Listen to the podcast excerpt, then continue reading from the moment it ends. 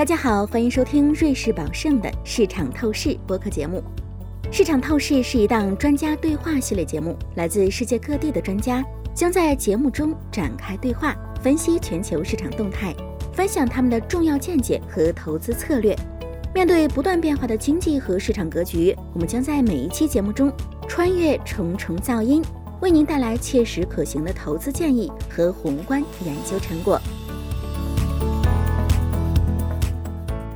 大家好，我是李学利 Jerry Lee，瑞士宝盛银行大中华区投资咨询顾问。今天和我在一起的是香港研究部主管及中国策略分析师邓启志先生 Richard Tang。乌克兰战争对经济造成了极大的冲击，资本市场波动居高，大宗商品成为这场风暴的中心。目前看来，乌克兰战争冲击的深度和持续性还无法厘定。对于地球上任何一个大宗商品进口国来说，能源成本暴涨会立即成为经济负担。一是对经济供应链影响，俄罗斯和乌克兰能源、金属或谷物供应的减少，主要从三方面损害世界经济：通胀、供应链问题，还有整体的信心受损。二是对企业财务方面的影响。大多数大宗商品生产商和交易商是通过期货市场对冲大宗商品价格敞口，也就是我们常说的套期保值。然而，过去几周大宗商品价格的大幅波动，大幅增加了对冲成本。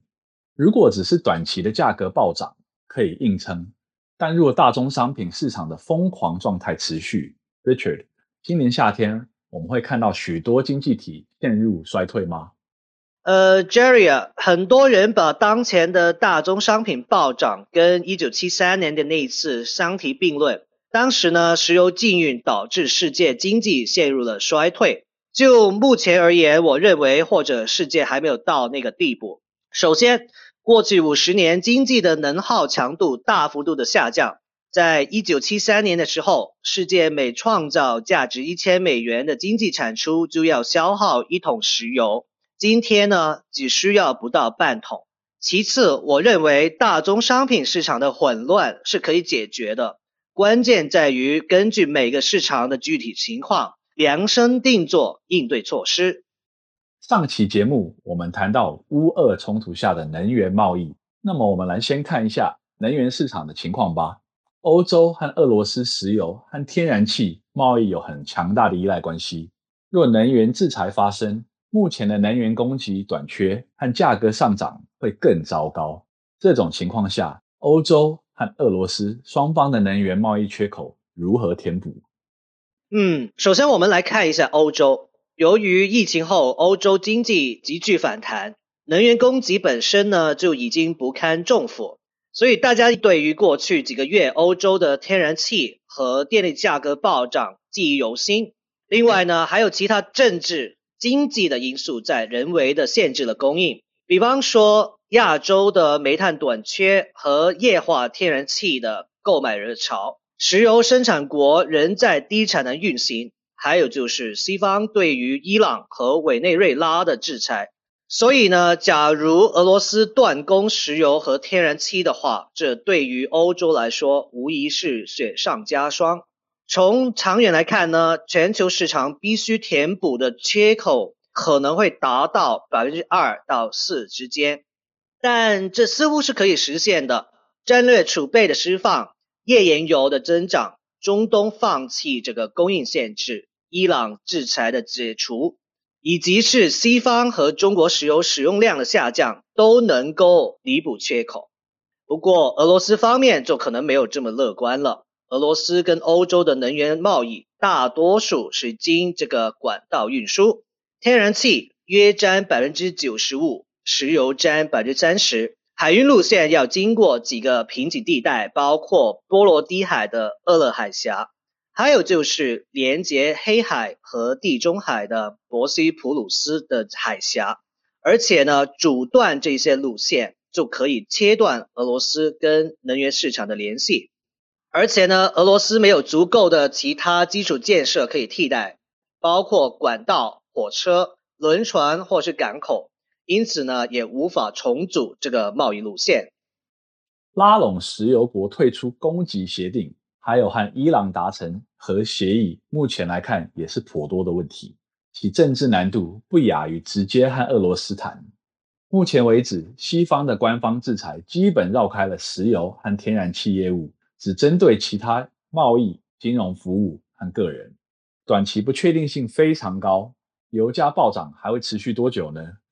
我觉得呢，这个时候就要翻一下历史书了。那过去油价暴涨，通常呢只维持几周，而非几个月。虽然我们认为石油和天然气的市场短期的前景尚不明朗。但长期的前景还是比较明确的，地缘政治事件通常只是短暂的干扰。另外，目前油价已经处于比较高的水平，这往往意味着需求会减弱，供应会提高。长期来看，油价会下跌。那如果事情朝着经济冲击或是长期对视的方向去演变的话，最大的不确定性在于油价上涨的幅度和持续的时间。但先上后落这个模式应该不变。基于这一点，我们预计长期来看，油价将会回落。接下来，我们就要把大宗商品讨论一下，了解最坏的情况，就能找到机会。我们先来看看有色金属，不同于能源市场的高度相关，金属市场就是很混乱的。就最近的妖孽事件来看，一部分的人瑟瑟发抖，一部分的人蠢蠢欲动。俄罗斯镍产量占全球的百分之六左右，而俄罗斯铝产量也占全球的百分之六左右。从钢铁到电池，对于有色金属的风险敞口让我们担心。Richard，和我们谈谈一下有色金属吧。嗯，就镍来说呢，人们往往忽略了潜在的结构性变化。在中国，替代的无镍电池化学品在这个电动车市场份额迅速的增加。达到了百分之五十以上。此外呢，印尼和菲律宾可能会迅速增加镍的供应，尤其是得益于新的精炼技术。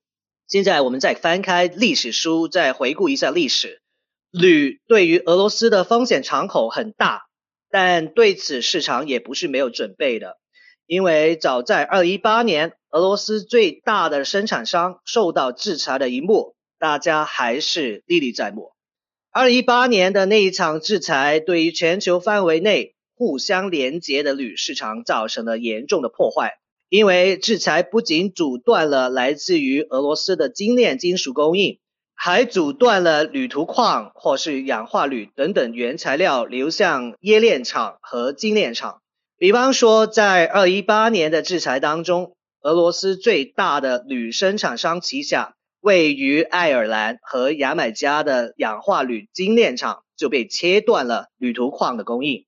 现在呢，铝和镍的市场供应端本身已经岌岌可危。目前选择制裁铝是零和博弈，这不仅会导致价格上涨，而且还会导致其供应链进一步的恶化，产生的共振将会远远的超出有色金属市场本身。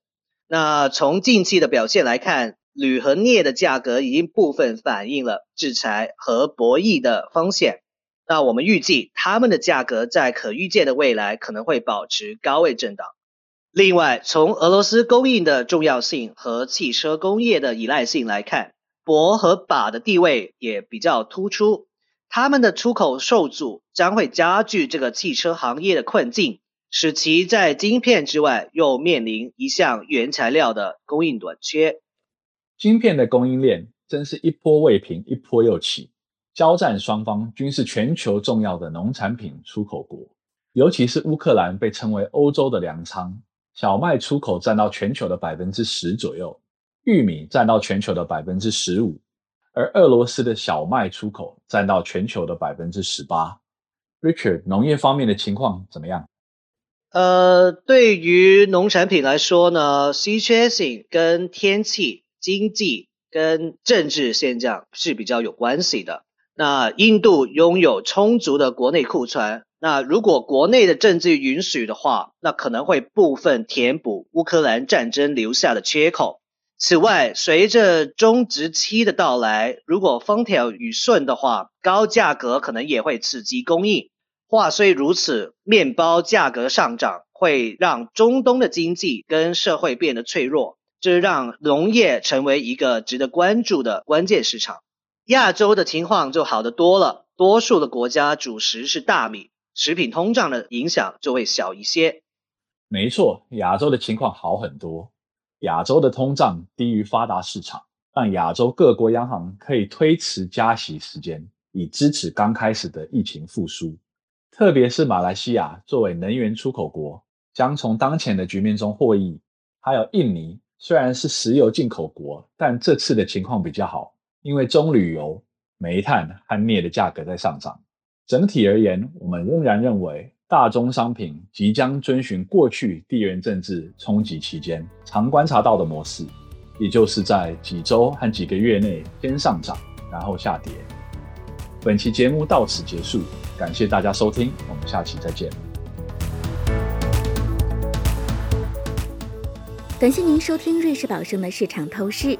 如果您喜欢本期内容，可以通过 Apple Podcast 订阅，随时随地收听我们的节目。欢迎访问 www.juliusby.com，进一步了解瑞士宝盛、我们的团队以及我们的最新观点。我们将在下一期节目中为您呈现崭新内容，欢迎当时收听。以下内容为节目免责声明：本节目中所述信息与观点属营销资料。并非独立金融或投资研究成果。本节目内容仅供参考，并不构成经由或代表瑞士宝盛发出的买卖任何证券、证券相关衍生工具及其他产品，或参与任何司法管辖类的特定交易的邀约、推荐或邀请。对因使用本节目内容而导致的任何损失，瑞士宝盛不承担任何责任。请访问 www.juliusby.com/legal/podcast，了解更多重要法律信息。